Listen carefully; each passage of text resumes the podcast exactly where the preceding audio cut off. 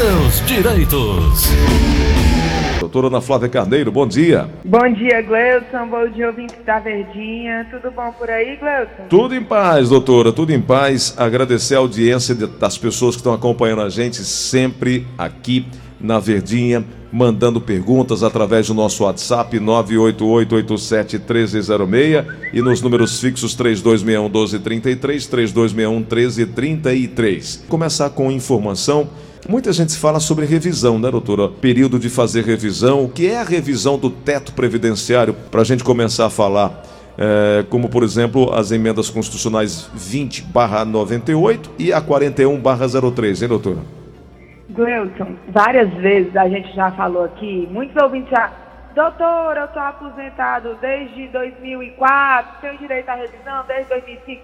E na grande maioria das vezes a minha resposta é: revisões contra o INSS têm o prazo decadencial de 10 anos, né? Uhum. Ou seja, 10 anos após o primeiro recebimento, a pessoa perde o direito de acionar o INSS para fazer qualquer questionamento acerca daquele benefício concedido ou negado, né?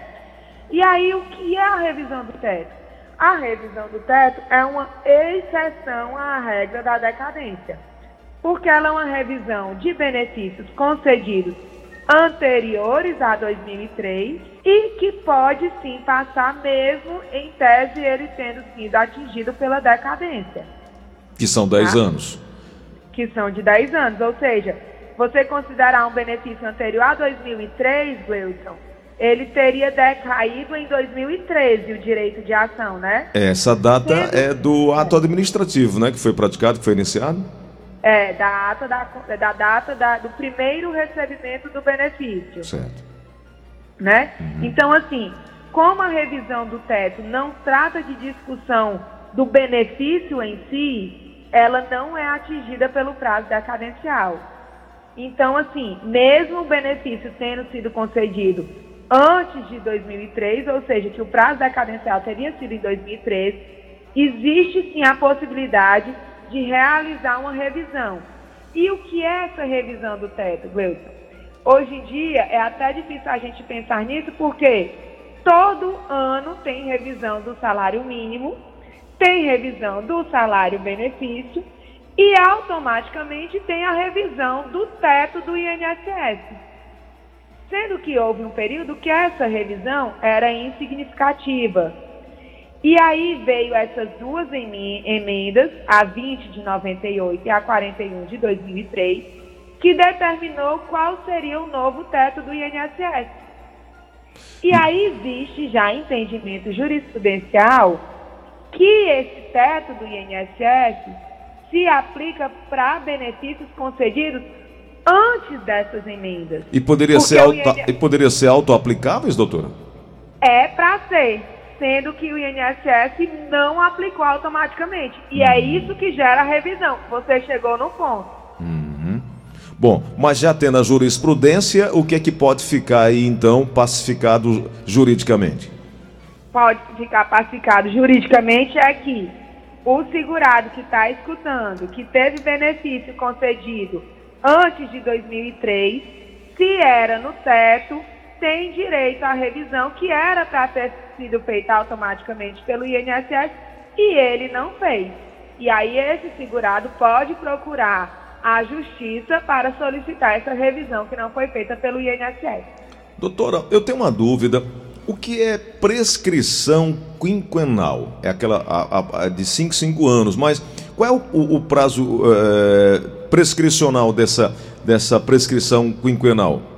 Prescrição quinquenal é a prescrição realmente de 5 anos, Gleuton. Por exemplo, eu estou lhe falando aqui de prazo decadencial, né? Sim, sim, 10 anos. Digamos que uma pessoa, de 10 anos, uhum. digamos que uma pessoa tem um indeferimento de uma aposentadoria de 2012 ou seja, nove anos atrás, tá?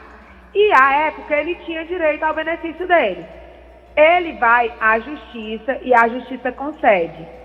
Mesmo a DER, a data da entrada do requerimento sendo de 2012, o INSS não vai ser obrigado a pagar todas as parcelas de 2012 até agora. ele só vai pagar de 2016 para cá, porque as parcelas de cinco anos para trás estão prescritas. Perfeito, entendi. É a prescrição quinquenal. Muito bom. Falar com quem sabe é bom porque a gente aprende. E eu tô aproveitando aqui que não estou pagando essa consultoria e é bom demais. Doutora, algo mais a acrescentar ou a gente já pode começar aqui a trazer os ouvintes para as suas dúvidas? Podemos fazer as dúvidas, Wilson. Então, vamos embora. Alô, quem fala? Bom dia. Alô? Oi, quem é? João Medeiros de Guamaré, Grace. Ô, meu amigo, seja bem-vindo. Tudo bem, João? Já falei uma vez com a doutora, ela me encaminhou procurar advogado e eu dei entrada na minha aposentadoria é, já faz um ano. Sim, A, a UNSS negou. certo. Agora já entramos na justiça. Já está com dois meses que está concluído para a sentença. Essa sentença não vem nunca. Tem um prazo para essa sentença ou não? Doutora, Pronto, seu João. Que bom que, que, a, que a, a, os nossos ensinamentos, né, Gleuton, renderam esse fruto. verdade. É, o ju, é assim, juiz não tem prazo, né, Gleuton? É, realmente, assim, por conta da pandemia, existiu algumas suspensões de prazos, de, de trabalho, mas realmente a Justiça Federal tem trabalhado mais na pandemia do que se efetivamente estivesse funcionando de forma presencial, né? Porque, queira ou não queira, estava com audiência suspensa, com perícias suspensas. Então, o- eles estão julgando até rápido. Mas dois meses é muito pouco, né, Gleuton? Assim, dois meses que está na mão do juiz, Isso. eles geralmente trabalham de forma cronológica. À medida que vai entrando novos processos, eles vão despachando. Mas eu creio que em pouco tempo o seu João já deve estar com uma decisão. Maravilha. Vamos na outra pergunta aqui na linha da Verdinha. Alô, quem fala? Alô? Eu falo aqui, eu falo aqui. Alô, quem fala? Alô? Oi, quem é? Bom dia, é Bom a dia. Rose do Papicu. Pois não, querida, qual a Eu queria fazer uma pergunta? pergunta. A pergunta, doutora, é o seguinte: eu sou uma funcionária pública do município. Já trabalhei no hospital como pela CLT. Eu tenho um PPP. Me responde se esse PPP serve para funcionário público também. Doutora. Muito interessante essa pergunta, Gleuton, tá? Uhum. O PPP, ele serve sim. Como é que funciona? Ela, ela vai usar esse PPP no INSS, tá? Porque ela vai converter o tempo dela de comum para, ou de especial para comum. E aí ela vai pegar a CTC, que é a, caso ela queira levar esse tempo do INSS para o regime próprio, né? Ela vai pegar a CTC, que é a certidão de tempo de contribuição desse tempo para levar para a prefeitura. Caso ela não queira fazer isso, Gleuson, aí volta para aquela, aquela que falamos ontem. Ela pode ainda pedir os dois benefícios. Ter o benefício no INSS e ter o benefício junto à prefeitura. Entendi. Perfeito. Bom, aqui na linha da Verdinha, mais uma outra pergunta chegando. Quem fala? Francisco Nonato. Diga lá, meu amigo Francisco, a pergunta. perguntar no- Pode a- perguntar. gostaria de perguntar à doutora. Pode perguntar. É porque a minha irmã recebeu luas e o cartão dela foi, foi bloqueado. Eu gostaria de saber quais, é, como eu devo proceder para desbloquear esse cartão ou se é preciso eu ir no INSS. Doutora. É, o mais interessante é, caso ele não tenha acesso, acesso ao meu INSS para saber o que gerou esse bloqueio, ele se dirigir a uma agência, né? Porque se foi bloqueado, bloqueio pode acontecer por falta de saque, que eu acho que não é o caso, né? Pelo que eu tô, pelo que eu estou entendendo, ele vem sacando todo mês, ou porque o benefício foi suspenso. Geralmente o benefício de LOAS é suspenso quando é chamado para uma revisão e não vai, ou quando faz uma revisão do CAD único, muda a renda do grupo familiar e supera um quarto da renda per capita, né? Então seria realmente interessante ele ir ao INSS para saber o que gerou a suspensão do benefício. E se essa suspensão efetivamente foi legal, ou se ele pode comprovar que o que o INSS está alegando não vinga. Perfeito, perfeito. Bom, um abraço aí pro Dudu, caminhoneiro, tá acompanhando a gente aí. Um abraço, muito obrigado pela audiência. Aliás, doutora, caminhoneiro também precisa estar atento ao PPP, né? Caminhoneiro tem que estar atento, PPP sim, Gleuson. Caminhoneiro, é, empilhadeira, né? Quem trabalha com empilhadeira também. Tudo atento com o PPP e sempre está solicitando, quando mudar de uma empresa para outra, o PPP, que é documento essencial para comprovar a exposição à insalubridade. Perfeito. Vamos aqui na linha da Verdinha, mais uma pergunta. Alô, quem fala? Alô? Oi, quem é? Agora sou eu. É a dona Rosélia. Opa, pode falar, querida. Eu gostaria de perguntar aí à doutora, é porque eu trabalhei numa empresa de ônibus 16 anos e 3 meses. Hoje eu estou com 52 anos, hoje eu parei, já está com 5 anos que eu parei. Então eu gostaria de perguntar ela se eu era para me continuar pagando, para me chegar na data, né, na idade certa, para se aposentar, ou só com esse tempo eu me aposento quando eu tiver a idade. Doutora. Pronto. Gleuton, ela com 16 anos de contribuição, se tiver os 16 anos correto, né? Sempre bom ficar atento a esse tempo. Ela já teria o tempo de contribuição para a aposentadoria por idade aos 62 anos de idade, tá? Uhum. Para a mulher só se exige 15 anos de contribuição, né? Uhum. Então, é, que ela tem 16, já passou o tempo de contribuição. Agora é bom a dona Rosélia sempre ficar atenta, né, Gleuton? Porque ainda faltam 10 anos para ela atingir os 62 anos. Se ela puder, vez ou outra, né, fazer pagamento ao INSS para manter a qualidade segurada, seria muito interessante. Porque a pessoa não pode pensar só em aposentadoria. A gente vem batendo muito a, a necessidade de manter a qualidade segurada para usufruir dos outros benefícios. Né? Ainda mais nessa época de pandemia, Deus me livre guarde, ela contrai uma doença, ela pode pedir o auxílio doença, pode receber uma aposentadoria por invalidez antes de atingir a idade, né? Então sempre é bom manter a qualidade segurada. Mas se ela visa somente a aposentadoria por idade, ela já tem o tempo de contribuição suficiente. Perfeito. Na linha da Verdinha tem outra pergunta chegando, 3261-1233, 3261-1333. Alô, quem fala? Expedito a Caracuzinho. Diga, meu amigo Expedito, pode perguntar. É porque eu me aposentei em 2006 e em 2012 eu, eu recebi a diferença de perda de salário. Mas já estou com sete anos novamente de perda de salário. E eu recebi do juiz que o meu aumento ia ser de acordo com o salário mínimo e não está acontecendo. Como é que eu devo agir? Doutora.